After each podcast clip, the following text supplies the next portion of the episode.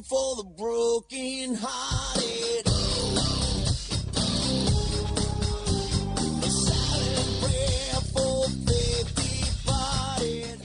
放眼全球体育，聚焦校园内外，最新最及时的战报，最酷最火热的赛事，这里是 FM 九十五点二全体育 All Sports。It's my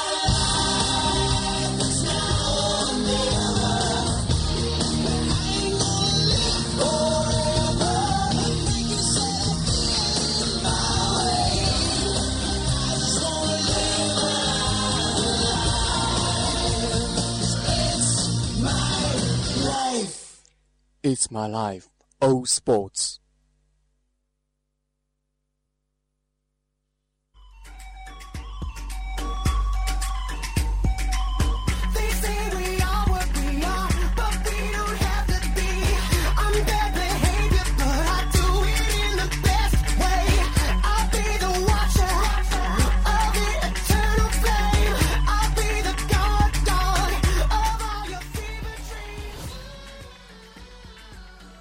Hello，各位听众，欢迎收听 FM 九十五点二浙江师范大学校园之声。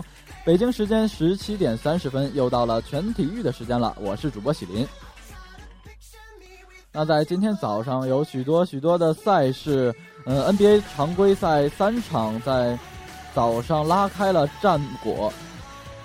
一场是步行者对战骑士，湖人对战尼克斯，第三场是猛龙对战热火。哎，又是一个忙碌的周一啊，让我三场精彩比赛都没有看到，只能回去看回播了。那现在的战况呢是东部第一还是老鹰以百分之八十七的胜率排名第一，第二名是骑士，第三名是活塞，而西部勇士以百分之百的胜率稳坐第一位，西部第二爵士，西部第三马刺。可以看出啊，最近很喜欢看 NBA 的比赛，因为现在很多很多球队都给我来带来了一些不一样的感觉，比如说像骑士，比如说像火箭。现在的火箭可能并没有当初姚明和麦迪那样的天才那样的帅气，不过这回有哈登和霍华德的火箭队，更能让我有一种对未来的展望吧。像是上一场比赛对战魔术，火箭以火箭把魔术拖到加时赛，最后以九分的差距战胜了魔术，取得了本赛季的三连冠。可以说，火箭这回的状态是非常的好，尤其是哈登领衔啊，达到了场均三十多分的战绩，也是非常非常的不错的。啊，刚才说了这么多 NBA 的赛事，可能让大家有点摸不着头脑，好吧？那先介绍一下我们今天全体育的主要内容。第一个板块风云战报，还是介绍一下最新的新闻赛季。第二个板块背景聚焦，让我们锁定中国足球持之以恒。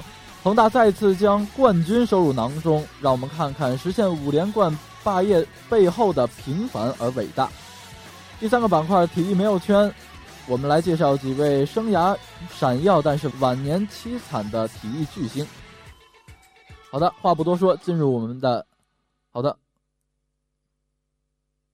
好的，话不多说，进入我们今天的全体育。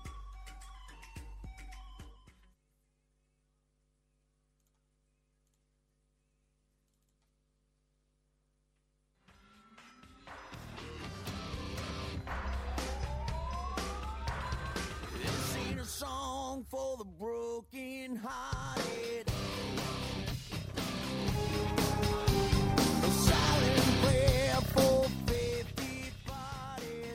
风云战报。足球方面，北京时间十一月八号，二零一五至二零一六赛季英格兰足球超级联赛第十二轮一场焦点战在不列颠尼亚球场展开争夺。切尔西客场零比一不敌斯托克城，蓝军攻占优势但未能破门。阿瑙托维奇反击命中后打破僵局，泰德罗遗憾命中立柱，雷米错失空门。切尔西一九七八年至一九七九年赛季以来首次开赛季前十二轮输掉七场赛季三连败后已紧逼降级区。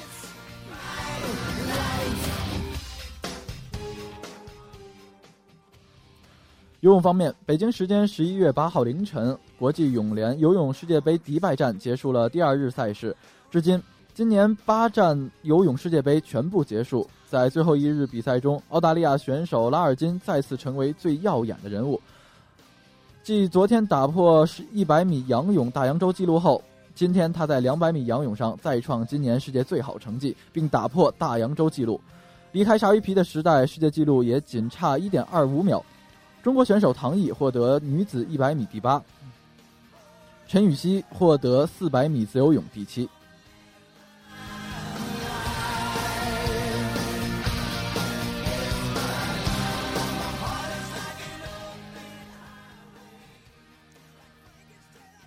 台球方面，北京时间十一月七号晚，二零一五女子九球世锦赛在桂林结束了第三日的争夺。潘晓婷六比九输给奥地利名将欧思纯，无缘四强。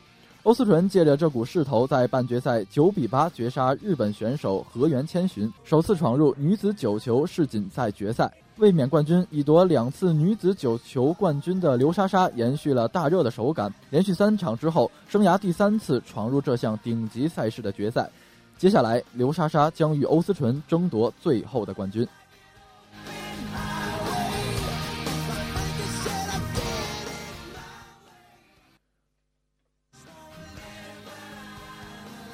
篮球方面，北京时间十一月九号，湖人惨遭黑色九分钟，客场以九十五比九十九不敌尼克斯。湖人在中场前三分钟还领先，但之后被尼克斯打出九比零，惨遭翻盘。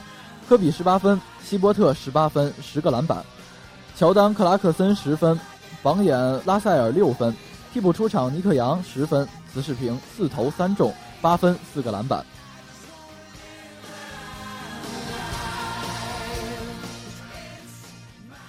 这几天我都一直在关注 NBA 的赛事，尤其是今天尼克斯对战湖人。其实科比已经暗示了很多了。这场赛季结束后很有可能退役。在上一场对战篮网的时候，布鲁克林的球迷就把他当做了告别赛，集体倒戈为科比喝彩。而今天的尼克斯也遇到了同样的困境，球迷们虽然很希望击败科比的湖科比的湖人队，但也有很多的球迷为他而喝彩，毕竟这可能是他们最后一次看到科比的光临了。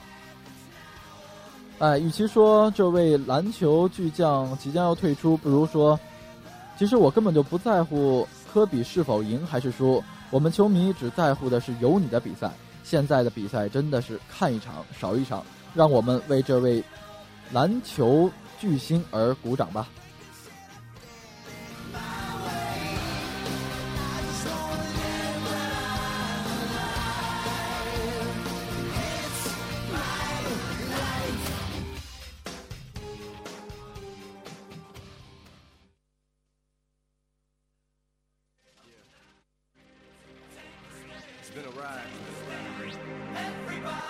Guess I had to go to that place to get to this one. Now, some of you might still be in that place.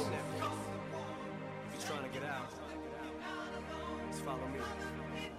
好的，进入我们的第二个板块，背景聚焦，锁定中国足球。在上周结束的中超甲级联赛中，恒大再次以冠军收入囊中，实现五连冠的霸业。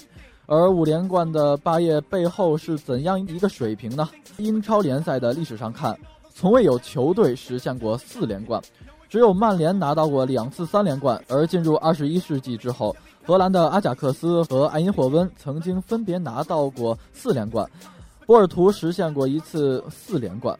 至于西甲联赛，虽然皇马和巴萨号称西超球队，但是两队从来没有实现过五连冠的霸业。由此可看，恒大的此番夺冠，无疑是对我们中国足球和他们坚持的最好回报。五年来里，恒大可能以自己之力支撑了中国足球的门面，还重新点燃了这个国家对足球的热情。那么今天的全体育，就让我们走进这位王者之师。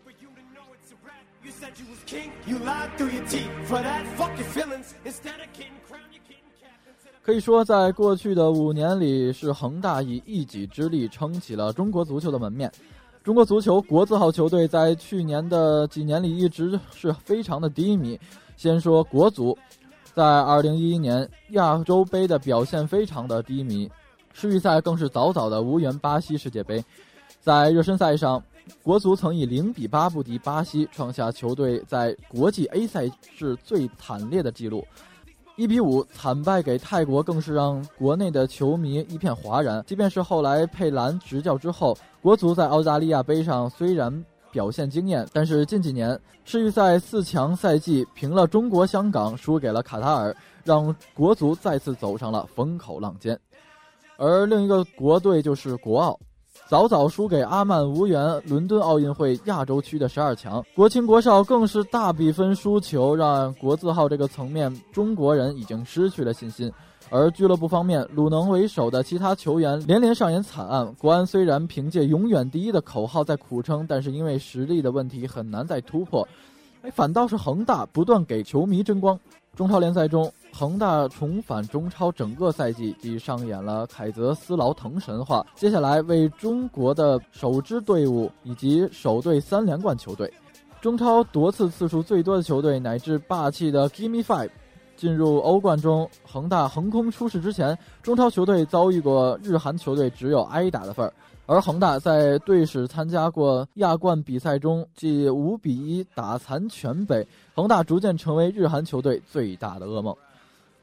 在经历了2012年赛季的亚洲牛刀小试之后，恒大在2013年赛季强势夺冠，中国球队首次站在了亚洲俱乐部赛事的最高领奖台上。恒大参加四次亚洲中，次次小组第一出现并杀入八强，这是亚洲球队新的纪录。今年又是他相继打败韩国和日本杀入决赛有望再次拿到亚洲冠军。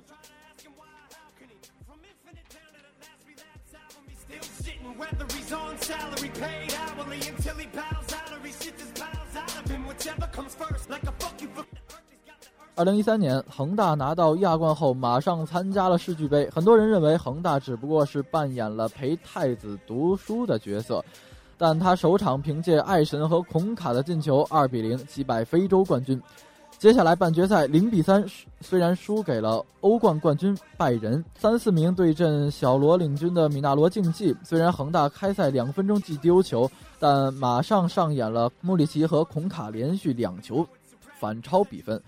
小罗任意球扳平比分后，恒大在伤停补时阶段遭遇失误，最终遗憾以二比三输球。但就是这次比赛来看，恒大的表现足以让球队惊艳。在塔尔德利、小罗这些巴西国脚面前，恒大的表现完全不处于下风。五年时间里，恒大一直是中国足球的代表，中国足球的最强者。在中国足球国字号球队集体低迷的时候，是恒大让很多球迷的脸上可以有一丝笑容。单纯单纯从这一讲，单纯从这一点来讲，我们就应该向恒大致敬。恒大自注入广州球队之后，即开始疯狂的引援，引领中国足球国内联赛的引援潮流。二零一四年中超总吸金达到了十七点八一亿元，比二零一三年增加了三点四一亿元。中超球队的吸金自从二零一一年之后，连续四年的涨幅都在百分之二十以上。二零一四年涨幅百分之二十四，二零一四年一共有七支球队薪资过亿，恒大以二点八八亿高居第一。另外还有鲁能、国安、申花、舜天、亚泰、富力，其中鲁能、国安、申花、舜天四支球队增幅过亿。很明显是恒大的疯狂砸钱带动了其他球队也是疯狂的砸钱。二零一零年，当时在中甲的恒大以三百五十万美元转会签下了猎豹穆里奇，创造中国足坛新外援花费记录。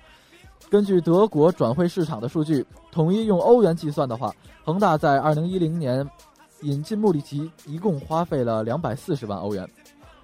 二零一一年签下克莱奥花费了四百万欧元，宝龙花费两百五十万欧元，雷纳托一百六十万欧元，孔卡八百二十万欧元。二零一二年引进巴奥呃巴里奥斯花费八百五十万欧元，金泉英两百万欧元，然后又引进了埃尔克森，花费五百七十万欧元，等等等等。可以说，在二零一零年到今天，恒大外援一共花费了九千三百一十万欧元。最近的汇率来看，约合六点五亿人民币。因为疯狂的引援，恒大可以轻松地打造出三叉戟，从最初的穆里奇、克莱奥两人，到孔卡、穆里奇、巴里奥斯，南美三叉戟，再到孔卡、穆里奇、艾克、埃尔克森外援天使团，再到最近的奥拉特、埃尔克森、洛比尼奥、罗比尼奥，恒大一直在援引潮流。另外还不算主帅张，还不。另外还不算，另外还不算主帅，另外还不算，另另外另外另外另外，另外不算，另外不算主帅李章洙、皮斯和拉特奥于，呃劳斯，另外不算这些，嗯、另外不算这些主帅的费用。恒大以高价的砸外援，主帅也不得含糊。李朱呃李章洙执掌的恒大年薪是五百五十万人民币。到了世界，到了世界杯冠军主帅的里皮斯那里，到了世界杯冠军队，到了世界杯冠军队主帅皮里皮那里，年薪到了一千万美元左右。而斯科拉里同样贵为世界杯冠军主帅，虽然年薪不如里皮多，但是有消息称他也是五百万欧元以上。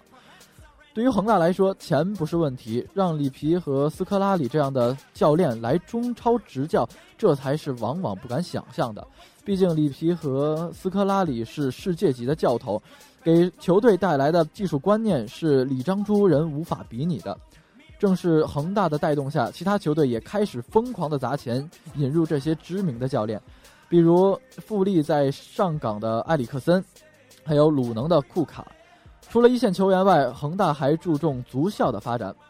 二零一二年九月一号的开学，恒大足校目前已经是卓有成效。在恒大之前，中国足校最初成功当属是鲁能足校。而近些年里，富力和绿城足校也是搞得风风火火，尤其是富力足校，恒大、皇马合作办学，富力和就和切尔西合作办学。在恒大的带动下，鲁能的足校也有一定的向海外扩展的能力，将优秀的学将优秀的学员送到巴西去深造。二零一四年，巴西。二零一四年赛季，恒大是唯一夺冠竞争对手。二零一四年赛季，恒大唯一夺冠的竞争对手是北京国安，但在北但在本赛季，除了国安外，竞争对手还包括鲁能、上港。但中超四强比拼中，恒大展现了超强的底蕴，他一直牢牢的掌控局势，尤其尤其是在和上港大战中。尤其是和上港榜首大战中，恒大没有给对手任何的机会，客场三比零大胜。这就是说，中国的，这就表示了中超六年的底蕴。就在硬拼，就在硬碰硬的关键时刻，恒大展现了他为何能成为中超的王者。六年的身经百战，让球让学员们渐渐习惯了面对大场面。连年的亚冠征战，让球员已经在任何的时候都可以从容应对。恒大之所以可以掌控局势，和关键人客总有人站出来有直接的关系。二零一四年遇到危机，孔卡和穆里奇就会站起来撕裂对手。上赛季有困难则找坤神，而上赛季有困难则找爱神，而本赛季恒大最为恒均，而本赛季恒大更为均衡。有问题是高特拉。本赛季恒大能夺冠，要感谢他们客场无敌。本赛季的总积分就是六十七分，球队客场竟拿到了四十分，球队的底蕴真是展露无余。恒大客场的赛季是五十战三十二胜。本赛季恒大能夺冠，真的要感谢他的客无敌的客场。在本赛季总积分是六十七分，球队客场竟拿到了四十分。球队的底蕴展现无疑。恒大客场的战绩是十五战十三胜一平一负，而竞争对手上港在客场只拿到了八胜六负一平的战绩，而竞争对手上港在客场只拿到了八胜六平一负的战绩，高下立判，高下立判。而三十轮比赛，球队出现过四次场前绝杀，关键时刻还有球员站出来，是他们亮眼的标签。中超首轮对战永昌，于汉超补时，于汉超补时第四分钟进球，让他们艰难的，让他们很艰难的击败升班马。第二十二轮客场对阵顺天，眼看比赛就要结束，郑龙突破分球，助攻高拉特破门。第二十五轮，邹正在九十分钟怒射帮球队击败富力。第二十六轮对阵贵州的最后时刻，保加利亚大力射门，保加尼亚大力射门完成逆转。关键时刻总有球员站出来，这就是球队本身以四分变成了十四分的变质，让球队以原本的四分变成了十二分，这样悬殊加大，令就这样以质有就这样以量变到质变，慢慢形成了巨大的悬殊。此外，还有第七轮顺天的比赛，高特拉最后的进球以二比三，更是硬生生的扳比扳成了三比三平。有底蕴的整体足以让他们大步前进，在遇在遇到有底蕴的整体足以让他们大步前进，而在遇到危机的时候，久经沙场的队员们可以。久经沙场的队员们又可以站出来救主这样的恒大往往都是无敌的。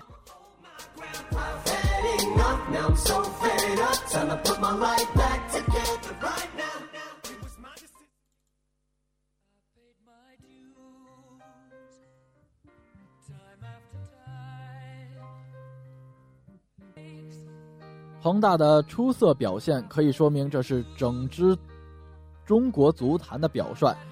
在自己发展的同时，他也带动了整个中超的发展，甚至整个中国足球的发展。作为一名中国球迷，真心的希望中国足球能够在这样恒大这样的队伍的影响下，渐渐走上正轨，走上历史的舞台。而且，我也相信，只要持之以恒，这一天一定会到来的。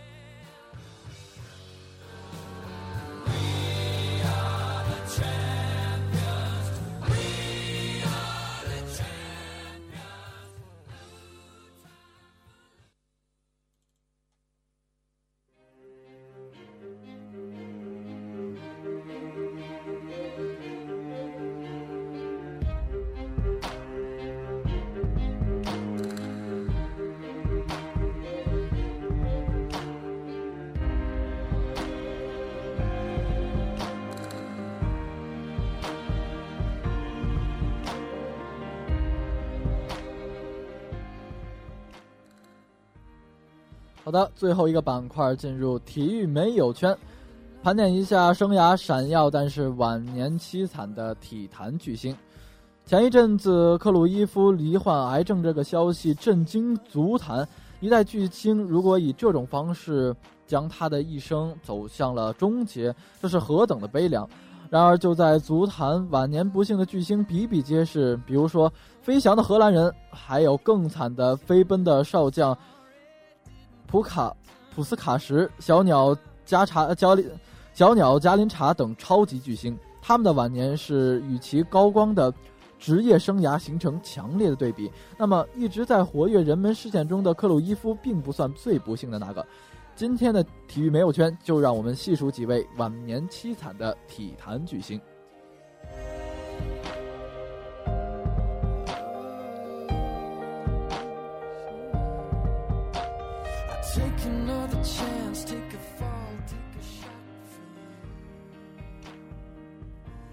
那第一个出现的是，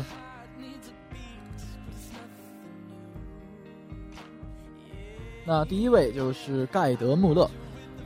如果说没有盖德穆勒，就没有今天的拜仁和德国队。这是，这是鲁梅尼奥。鲁梅尼奥这句话说的绝对不夸张。上赛季七十年代，德国老牌轰炸机几乎囊括了所有的赛事金靴奖。慕尼黑城后备的拜仁迅速超越1860年，成为世界的象征。穆勒则穆勒则成为最大的功臣。虽然世界杯十四球的记录已经被刷新，但是德甲单赛季四十球，欧洲俱乐部顶级赛事最高进球总数五百二十五球仍然保持至今。可以说，他的风光伟绩和他的影响力真的是可以说非常的巨大。他的生涯如此的闪耀，可没曾想到，在他退役之后，当老德当老盖德的生活，但是没想到，当老盖德退役之后，生活并不光彩。他没有鲁梅尼格，没有大赫内斯那样进入人拜的管理层，但劳盖德退役后生活并不光彩。他没有像鲁梅尼格、大赫内斯那样进入拜仁的管理层，而是清贫的当一位普通的拜仁青训教练。年近古稀的他，劳盖人已经劳盖德已经患上阿尔茨海默症，一度找不到回家的路。大家都知道老。大家都知道，阿尔茨海默症就是咱们通常人们所说的老年痴呆，慢慢的会忘掉周围的一切，甚至自己的名字。而就这样的老盖德，他在七十岁生日到来之际，拜仁官方则宣布轰炸机患病的消息。如今的德国传奇已渐渐离开慕尼黑，只能住进一家养老院安度余生了。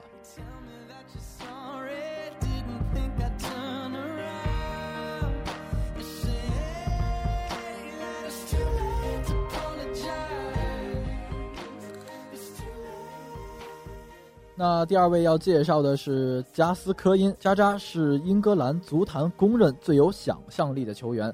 纵使斯特林、巴克利这样的新星被吹得天花乱坠，如今的三狮军也无法人，也没有人再能重现1996年欧洲杯苏格兰 VS 1996年欧洲杯苏格兰对战英格兰，加斯科因献出的挑球过人、怒射命中的盛景。一九九零年世界杯，那是三狮最后一次杀入世界杯四强。加扎的眼泪已经成为苏格兰鼎盛时期的最后标签。近年，英媒频频爆出加扎酗酒成瘾、瘫倒在地如同乞丐、加扎失踪三天等负面新闻。二零一五年才四十八岁的加扎被网友指认为像七十四岁，一次次醉酒住院，一次次的酗酒，一次次的毒品，恐怕让加扎难以逃脱像加查林那样的命运。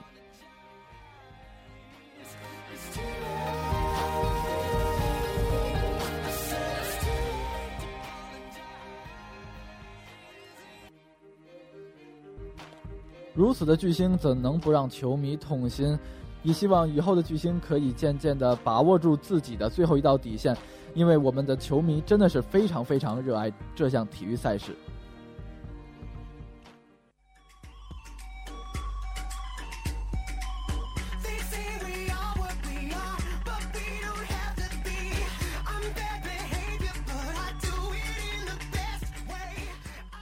好的刚才讲完了晚年凄惨的体坛巨星那主播我也是调整一下情绪来回顾一下今天全体育的所有内容。